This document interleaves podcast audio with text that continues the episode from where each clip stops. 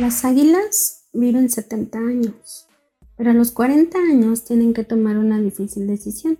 Sus uñas se vuelven tan largas y flexibles que no pueden sujetar a las presas de las cuales se alimenta. El pico, alargado y puntiagudo, se curva demasiado apuntando contra el pecho y ya no sirve. Sus alas están envejecidas y pesadas en función del gran tamaño de sus plumas y para entonces volar ya es muy difícil. El águila, cuando llega a esta etapa de su vida, tiene dos alternativas. Abandonarse y morir o enfrentarse a un doloroso proceso de renovación, que consiste en volar a un nido en las montañas cerca de una pared. Y ya que está segura, el águila comienza a golpear con su pico en la pared con mucha fuerza hasta conseguir arrancárselo. Y después tiene que esperar el crecimiento de un nuevo pico, con el que se desprenderá una a una sus uñas viejas. Cuando las nuevas garras comienzan a nacer, comenzará a desgarrarse sus desgastadas plumas. Y después de todos estos largos y dolorosos cinco meses de heridas, cicatrizaciones y crecimiento, logra realizar su famoso vuelo de renovación, renacimiento y festejo para vivir otros 30 años. Seguramente tú has escuchado esta reflexión en algún otro lugar o lo has leído. A mí me llegó el día de hoy y me siento muy feliz y muy contenta de podértelo compartir en este podcast número 2 en el 2022. Y espero que logre inspirarte un poco, que logres también hacer una pausa para que puedas replantearte hacia dónde quieres ir en este nuevo ciclo de 12 meses, hacia dónde quieres dirigir tu camino. Y que cualquiera que sea el camino al que vayas o al que decidas andar, también es importante que te preguntes cómo es que lo estás andando. ¿Lo estás andando igual que hace unos ciclos anteriores? ¿O es que ya hiciste algunos cambios? ¿Acaso ya tomaste algunas decisiones o las estás postergando? Esta reflexión del águila a mí me hace pensar en que hay situaciones que nosotros no podemos controlar. Hay situaciones que nosotros no podemos dominar. Y me atrevo a decir que nada en este mundo podemos dominar y podemos controlar. ¿Qué quiere decir? Que nada, absolutamente nada de lo que ocurre en nuestro entorno lo podemos controlar. Te parecerá muy extraño el por qué lo digo. Yo no sé si tú te has dado cuenta que cuando vas en el tráfico, pues hay cosas que no puedes controlar. Cuando sales de casa, tal vez controlas el tiempo, pero saliendo de casa ya nada puedes controlar. Cuando llevas a tus hijos a la escuela, tal vez llevas muy bien medidas las circunstancias, pero cuando dejas a tus hijos ya nada puedes controlar. Y esto me lleva a pensar que o te renuevas o mueres, ¿tú qué eliges? Si tú fueras esta águila en la que ya se dio cuenta que hay situaciones que ya no suman a tu vida, que hay situaciones que ya es necesario desprenderte de ellas porque ya no sirven, porque ya no funcionan, ¿qué decisión tomarías? ¿Te arrancas el pico o decides llegar hasta el último momento a pesar de que sabes que vas a morir?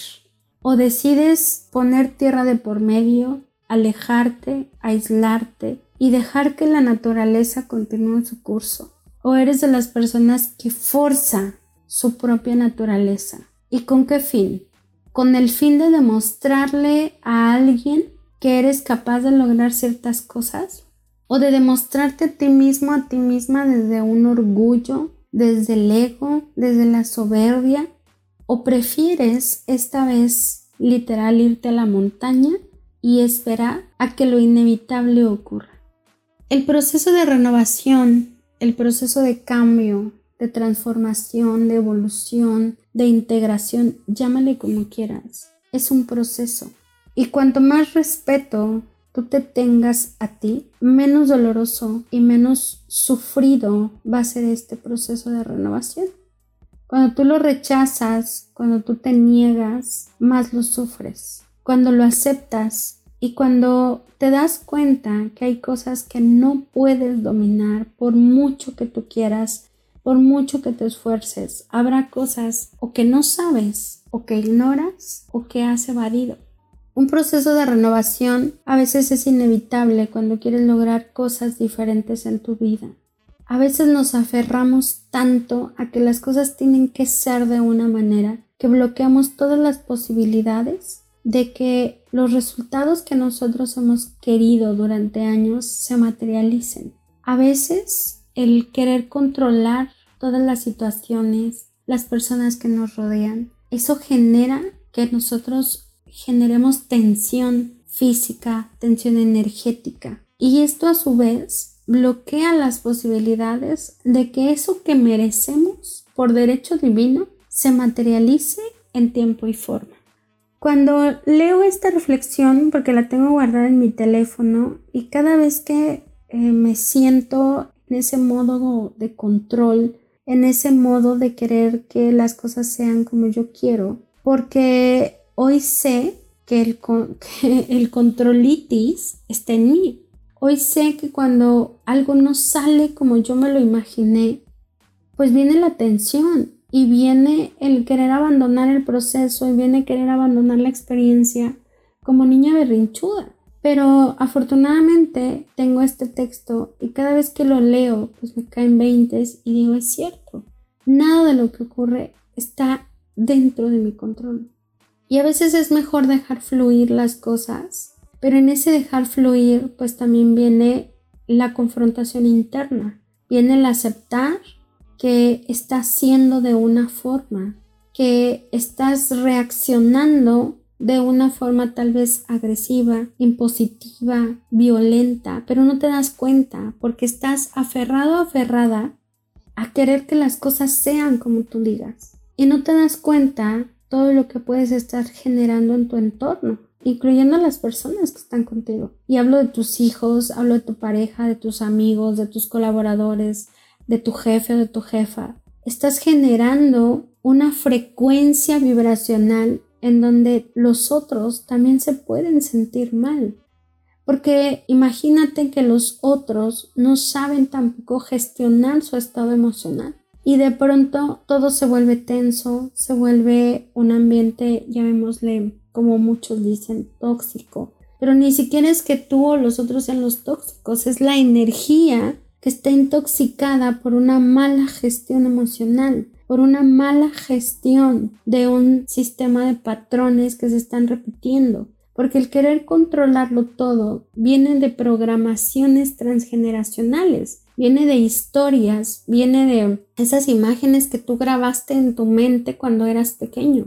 Y que si tu mamá o tu papá eran controladores y se hacía lo que ellos decían, entonces tú aprendiste que tener el control era lo mejor, que tener el control te mantenía con vida o te podía mantener fuera de peligro.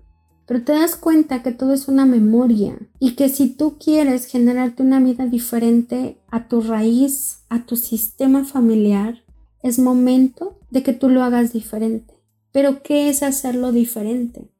El águila sabe que va a morir si no se aísla. El águila decide aislarse. Y si tú fueras el águila y te aíslas hasta que tú te sientas sano, te sientas con la capacidad de poder lidiar con ciertas situaciones sin tener que reaccionar como tú aprendiste o como te enseñaron, tal vez tus resultados de vida, tu cuerpo, tu salud, tu estado emocional, tal vez también se vea mejorado. Por lo tanto, esta reflexión te la dejo para que tú puedas autoanalizarte, y lo hagas con honestidad. ¿Por qué existe en ti la necesidad de querer tener el control sobre todo y sobre todos? ¿De dónde aprendiste que esa es una forma de vivir? ¿Quiénes te enseñaron que esa es una forma y un estilo de vida que te generaste a lo largo de tus años? Te lo dejo como aprendizaje, te lo dejo como reflexión y sobre todo, ¿qué ganas? ¿Qué has ganado hasta hoy queriendo o teniendo el control? ¿Cuáles han sido tus beneficios? ¿Acaso has tenido beneficios o es que también te has estado autoengañando, creyendo que teniendo el control tienes beneficios? ¿O no será que con tal de que las personas quieran mantenerte apaciguado, apaciguada, han tomado la decisión de darte el avionazo o de decirte sí a todo con tal de ya no discutir, con tal de ya no generar ese ambiente enfermizo, ese ambiente tenso. Y si tú crees que no eres controlador o controladora, revisa tu cuerpo. ¿Cómo están tus tripas? ¿Cómo están tus alas? Como las del águila. ¿En qué condiciones están tus alas hoy? ¿En qué condiciones está tu pico, tus garras? En el cuerpo humano yo le llamo cómo están tus tripas. ¿Cuánto tiempo se te inflama el estómago? ¿Cuántos retortijones tienes al día? ¿Cómo te cae la comida? ¿Cuántos dolores de cabeza tienes en una semana? ¿Acaso te das ese tiempo de contemplar tu estado físico? ¿Acaso has generado esa conciencia de tomarte unos segundos respirar y contemplar lo que tu cuerpo te está mostrando.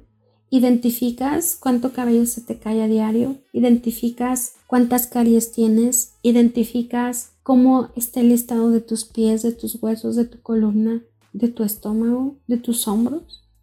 Cuando nosotros somos controladores, no somos capaces de identificar ningún malestar en el cuerpo y creemos que ese malestar físico es normal y vivimos queriéndonos poner la pastilla que apacigua el dolor, ya sea poniendo el curita o ya sea tomándonos esa pastillita que apacigua ese malestar. Pero eso no significa que el malestar va a quitarse.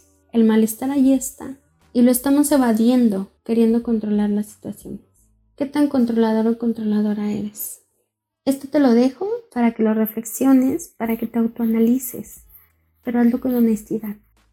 Espero que esto te haya ayudado, te haya simbrado y pues me inspiré porque pues yo tuve un momento de controlitis. Tuve un momento en el que quise abandonar la experiencia que se estaba generando porque las cosas no salieron como yo quería. Hasta que vi la cara de mis hijos, hasta que vi sus miradas y hasta que vi la mirada de mí y mi esposo y me llevé a esa autorreflexión, me llevé a esa autoindagación y de, de autocuestionamiento en donde tuve que preguntarme, ¿qué estoy haciendo? ¿Por qué lo quiero hacer así? ¿Por qué no mejor me adapto? ¿Por qué no mejor veo lo bueno? ¿Por qué no mejor comienzo a agradecer el lugar en donde estoy en lugar de comenzar a quejarme? Y por eso es que hoy te lo quiero compartir, porque el hecho de que haya personas del otro lado del micrófono de la pantalla compartiendo esta información no significa que no tengamos estos malos momentos. Tal vez la diferencia entre quien lo evoluciona y quien se estanca, pues es el autocuestionamiento. Es la habilidad que tenemos de autocuestionarnos, de autoindagar en nuestras historias e identificar qué es lo que se está detonando y por qué se está detonando. La diferencia no es si hay más personas iluminadas o no, no es si somos más conscientes que otros, es el proceso de autocuestionamiento que generas en el día a día. Y el autocuestionamiento se genera haciendo estas pequeñas pausas en donde te preguntas, ¿por qué hago lo que hago? ¿Por qué estoy reaccionando como estoy reaccionando? ¿Qué me lleva a querer tener el control? ¿Qué me lleva a pensar que las cosas no están ocurriendo de manera perfecta? ¿Cuáles son las expectativas que me estoy generando en cada segundo de mi día a día? Te lo dejo nuevamente para que lo reflexiones. Y ahora sí, me despido deseándote que tengas un gran día, deseándote y agradeciéndote por estar aquí y por escuchar este segundo episodio del 2022. Nos escuchamos pronto, un abrazo, feliz, muy feliz vida. Y recuerda que todo esto es por una vida chingona y extraordinaria.